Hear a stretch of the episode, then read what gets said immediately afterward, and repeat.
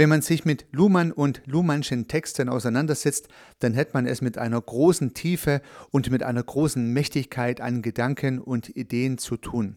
Oftmals ist ein einziger Satz eine Inspiration für weitreichende Folgeüberlegungen, das heißt für anschlussfähige Gedanken oder und anschlussfähige Kommunikation. Und so hat Luhmann einmal selbst bewiesen mit seinen eigenen Veröffentlichungen, dass man da viel drüber reden und nachdenken kann.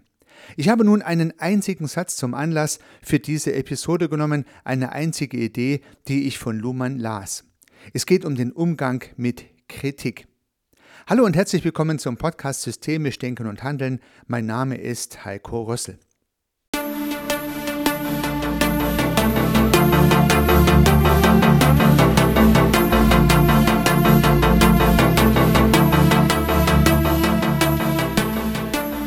Kritik und Kritikfähigkeit ist ja in unserer Gesellschaft ein zunehmend wichtiges Thema, eine wichtige Ressource. Es geht darum, wie Menschen oder Systeme, die Kritik empfangen, mit dieser Kritik umgehen, was sie mit dieser Kritik machen. Denn in letzter Konsequenz ist es ja in vielen Fällen höchstwahrscheinlich sinnvoll und notwendig, die Kritik auch wirklich anzunehmen und die Kritik in das Handeln und in die Haltung der eigenen Perspektiven sowohl im System als auch in der Persönlichkeit einzubauen. Das heißt, Kritikfähigkeit ist wichtig. Und so geht es im Weiteren auch um die Perspektive des Menschen oder der Menschen bzw. des Systems, welches kritisiert wird. Das heißt, der Empfänger der Kritik ist hier der Adressat der Idee von Niklas Luhmann. Niklas Luhmann hat sinngemäß gesagt, Schaue doch nicht nur auf den Inhalt der Kritik, sondern auch auf das System, welches diese Kritik formulierte. Das ist ein sehr mächtiger Gedanke und wenn man ein bisschen drüber nachdenkt, lässt er sich weit auffächern und ich möchte heute ein paar kleine Anregungen dazu geben. Das heißt, Luhmanns Idee ist es, nicht nur auf den Inhalt der Kritik zu schauen oder vielleicht auch und zusätzlich die Frage zu stellen, wo kommt diese Kritik eigentlich her? Was sind die Veranlassungen, vielleicht auch die Motivationen des kritisierenden Systems, mich zu kritisieren? Und hier bleibt es offen, ob das mich oder mein System kritisierende ein Mensch oder ein System wiederum ist. Nach Luhmanns Perspektive ein System. Also ein System empfängt die Kritik und dieses System darf sich die Frage stellen, warum kritisiert mich das kritisierende System überhaupt? Und diese Frage darf neben dem Inhalt der Kritik gern mal beleuchtet werden. Und das möchte ich in dieser Episode mal an ein paar Beispielen durchführen. Stellen wir uns beispielsweise vor, wir wären ein Kind. Und dieses Kind bekommt die Kritik, gehe endlich lernen für die Schule. Gehe endlich lernen für die Schule, sagen die Eltern zum Kind. Nun, der Inhalt der Message ist, gehe lernen, Ausrufezeichen. Ja, das ist sozusagen der Inhalt. Nun könnte sich das Kind, jetzt hier mal theoretisch und nur als Beispiel, natürlich die Frage stellen, wo kommt die Kritik eigentlich her? In dem Fall von den Eltern oder etwas abstrakter vom Elternsystem. Was wiederum könnten Motivationen sein des Elternsystems, mich zu kritisieren? Ja, möchten die Eltern, dass ich meine Zeit sinnvoll verbringe? Hypothese. Ja. Möchten die Eltern, dass ich gute Noten schreibe? Hypothese. Möchten die Eltern, dass ich gute Noten schreibe, dass sie den Nachbarn erzählen können, dass ich gute Noten schreibe? Also möchten sie damit soziale Anerkennung erlangen. Möchten die Eltern, dass ich gute Noten schreibe, dass ich später einen guten Job bekomme, der mir Spaß macht oder der mir Spaß macht und mit dem ich vielleicht noch Geld verdiene oder der mir Spaß macht und mit dem ich sehr viel Geld verdiene oder möchten sie einfach nur, dass ich nicht rumhänge? Man sieht schon, sehr viele Motivationen können das sendende System der Kritik hier haben und am Ende ist es nur gehe lernen Ausrufezeichen. Und sich diese verschiedenen Perspektiven des sendenden Systems mal durch den Kopf gehen zu lassen, kann zu Erkenntnissen führen. Vielleicht auch dazu, dass man mit dem sendenden System kreativ und gut über die Kritik sprechen kann und damit natürlich auch profitieren kann oder vielleicht besser profitieren kann. Man versteht dann ein Stück weit vielleicht besser, wo die Kritik herkommt und kann sie im jeweiligen Kontext besser sortieren. Ich habe auch ein Beispiel aus eigenem Erleben. Ich hatte in meinem Arbeitsleben die Verantwortlichkeit für Projektleiter und diese Projektleiter mussten logischerweise in einer gewissen Zeit ein Ergebnis erarbeiten, so wie es im Projekt üblicherweise der Fall ist. Ein Kollege, der von der Persönlichkeit und auch von der Ausbildung her sehr akribisches Arbeiten gewohnt war, hat sehr viel mehr Zeit benötigt, als der Kunde bezahlen wollte und konnte. Also sprich, das Angebot gab nicht her, dass der Kollege so lange an der jeweiligen Aufgabe arbeitete. Denn es gab zwei Probleme. Einerseits hat die Erarbeitung zu lang gedauert, der Kunde wollte nicht zu lang warten. Der Kunde hat die Detailliertheit dieser Erarbeitung nicht erwartet. Das heißt, es war weit über das hinaus, was er gewollt hätte. Und natürlich war es für das Unternehmen auch nicht wirtschaftlich, wenn man zu viel Zeit an einer Aufgabe ja benötigt. So kam eine Kritik von mir an diesen Kollegen. Und wenn man die Perspektive nun tauscht, dann könnte aus Sicht des Kollegen eine äh, Perspektive so aussehen, mein Chef sagt zu mir, ich brauche zu lange oder arbeite schneller. Ausrufezeichen, sagt der Chef. So, auch hier gibt es natürlich jetzt verschiedene Hypothesen. Ja, der Kollege könnte zunächst mal über den Inhalt sauer sein und sich missverstanden fühlen. Vielleicht hätte er lieber ein Lob erwartet an dieser Stelle für besonders akribische Arbeit, aber dafür bekam er vielleicht einen Hinweis, doch schneller zu arbeiten. Das Ganze lief damals natürlich schon in einem Dialogprozess ab und nicht mit einem Ausrufezeichen. Aber auf dem Kern war es eine Kritik am zu langen Arbeiten aus verschiedenen Perspektiven, die mich motiviert haben, diese Kritik zu senden. Und nun hätte der Kollege damals natürlich auch verschiedene Hypothesen zum sendenden System aufstellen können. Ja, er hätte sagen können, ja, vielleicht haben sich die Kunden beklagt, dass es zu lange gedauert hat, bis ich die Ergebnisse abliefere. Vielleicht möchte meine Firma mehr Geld verdienen und schätzt es nicht, wenn ich zu lange für eine Aufgabe benötige. Vielleicht geht es darum, dass Kollegen sich beklagt haben, dass ich zu lange brauche und damit nicht im Team die notwendigen Beiträge leiste. Vielleicht möchte der Kunde das Ergebnis schneller haben und mein Chef oder mein Chefsystem möchte Eskalationen schon präventiv verhindern und fordert mich deswegen auf, schneller zu arbeiten und, und, und gibt es verschiedene Hypothesen. Was kann man nun mit diesen Hypothesen anfangen? Nun, man kann ein Stück weit, wenn man über die Kritik etwas nachdenkt, die Schärfe aus der Ansage herausnehmen. Man kann gegebenenfalls zu Lösungsansätzen kommen, die einem selber auch eingefallen wären oder einfallen könnten. Und man kann natürlich mit dem kritisierenden System über die Auflösung der verschiedenen Hypothesen sprechen. Das ist in diesem Fall höchstwahrscheinlich sogar recht einfach. In meinem Fall ähm, ja, war es schlicht und ergreifend so, dass der Kunde nicht bereit war, diesen Aufwand zu bezahlen und letztendlich auch nicht geschätzt hat, die Detailliertheit, weil er sie gar nicht gebraucht hat, sodass es eigentlich ein Stück weit, naja, in der Physik würde man sagen, Blindleistung war oder Scheinleistung war. Der Kollege hat umsonst gearbeitet. Es ist nicht bezahlt worden und es wurde auch nicht geschätzt und demzufolge war es natürlich folgerichtig, darauf hinzuweisen, dass man es schneller machen könnte.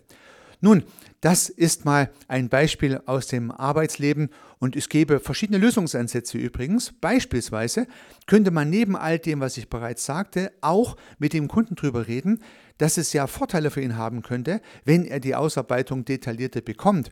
Und wenn der Kunde dann auf so eine Idee eingeht, dann könnte es sogar sein, dass die detaillierte Ausarbeitung des Kollegen geschätzt wird und bezahlt wird und dann wäre ja auch alles gut. Das heißt also auch hier ergeben sich dann gegebenenfalls neue Lösungsansätze, wenn man denn nur über diese Kritik auch mal spricht.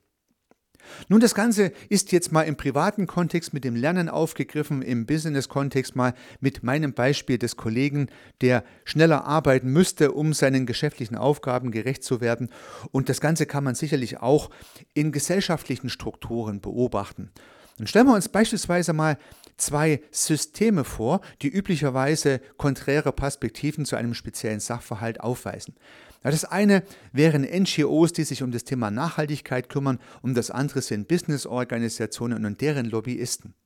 So, nun könnte die NGO-Perspektive oder Kritik an die Unternehmen sein, kümmert euch doch endlich um Nachhaltigkeit. Ihr seht doch, was in der Welt passiert. Es kann doch nicht sein, dass es immer nur ums Geld geht. Die Nachhaltigkeit muss die erste Pflicht von Unternehmerinnen und Unternehmern werden. Das muss die Prämisse zukünftigen Handelns sein. Das ist die Kritik. Kümmert euch um die Nachhaltigkeit. Ausrufezeichen.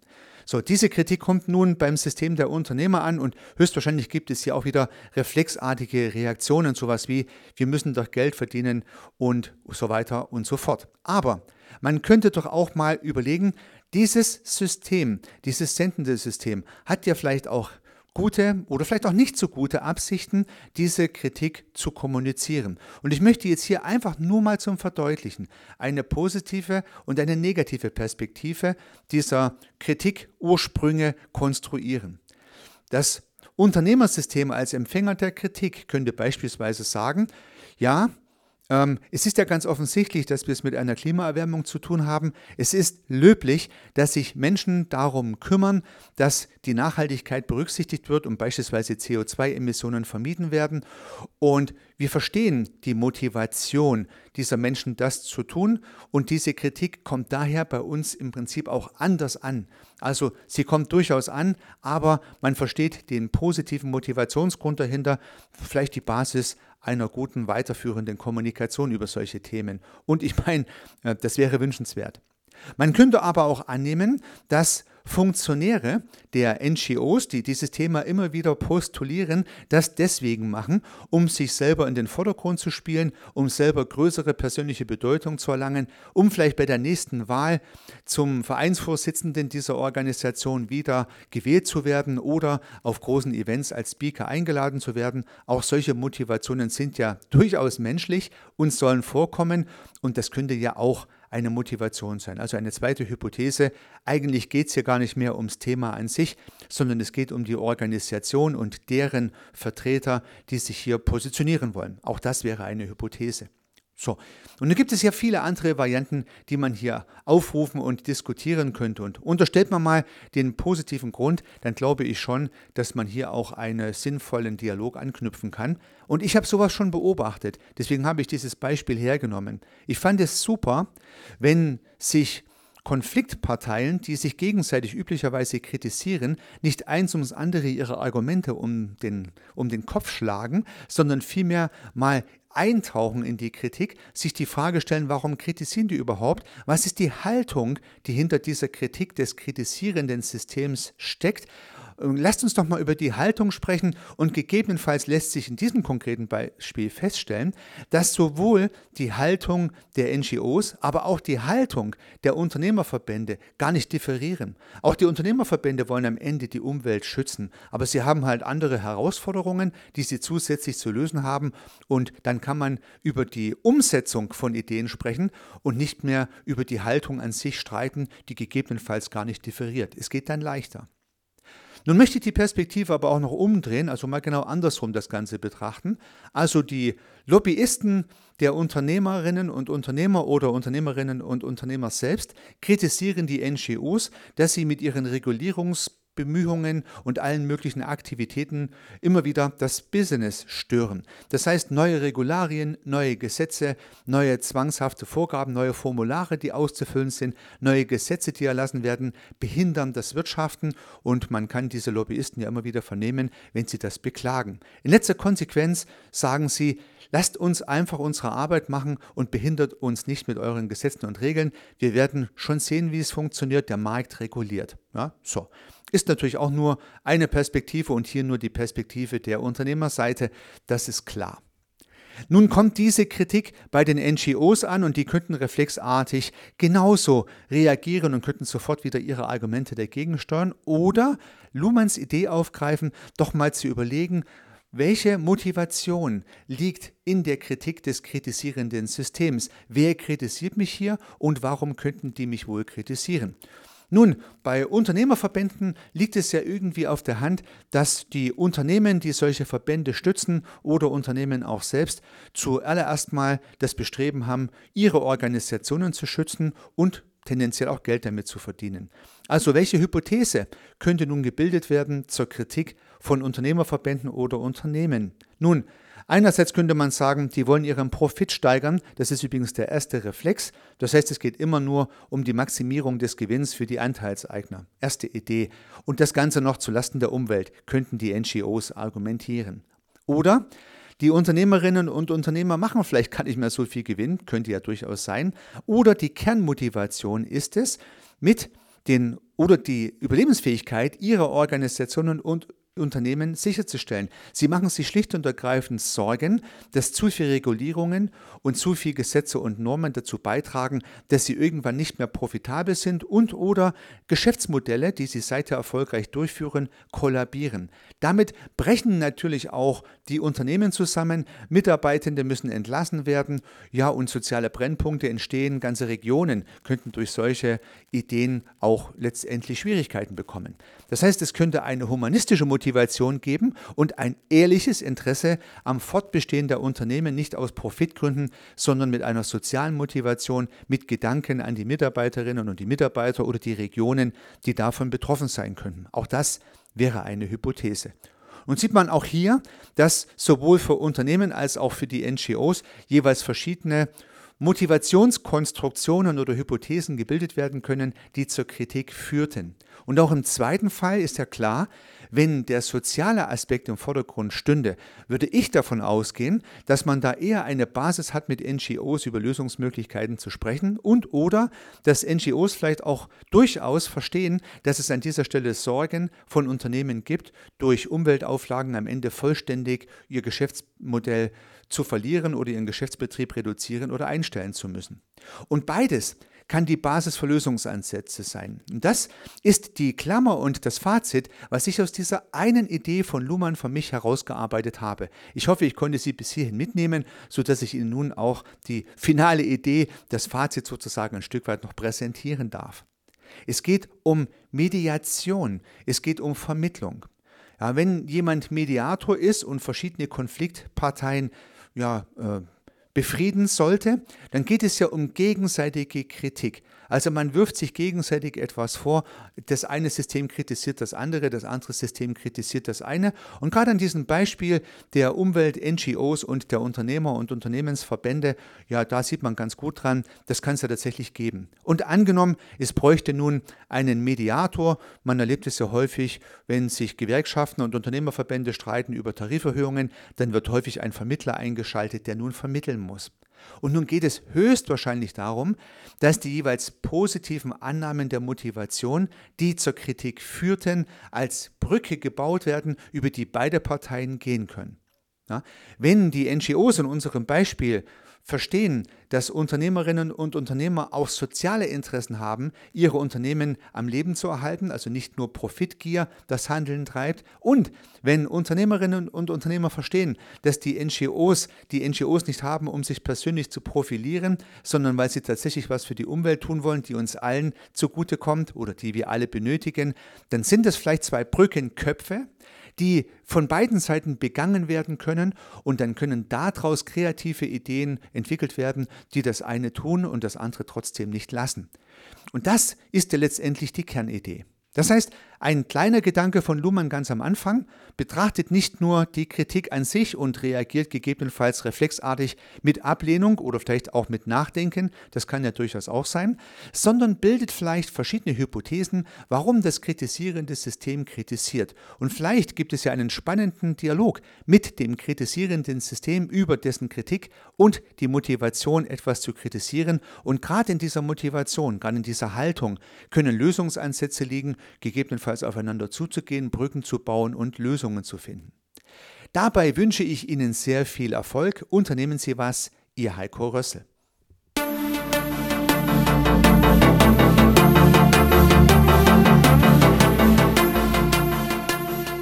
Ich freue mich, dass Sie diese Episode angehört haben und hoffe natürlich, dass sie Ihnen gefallen hat und dass Sie was davon mitnehmen können. Wenn Sie keine zukünftigen Episoden verpassen möchten, dann können Sie den Podcast gern abonnieren. Nutzen Sie dafür den Abonnieren-Button in der Podcast-App Ihrer Wahl. Natürlich würde ich mich auch über eine Rezension oder über eine Bewertung freuen. Alternativ zu diesem Podcast habe ich zwei weitere aufgenommen. Sie finden sie unter www.servicearchitekt.com/podcast oder wenn Sie meinen Namen in der Podcast-App Ihrer Wahl eingeben. Vielleicht können ja auch die beiden anderen Angebote für Sie interessant sein. Sollten Sie ein persönliches Gespräch wünschen, dann können Sie das gern unter www.servicearchitekt.com/termin auf meiner Website mit mir vereinbaren. Ansonsten freue ich mich auf ein Wiederhören. Bis dahin, Ihr Heiko Rössel.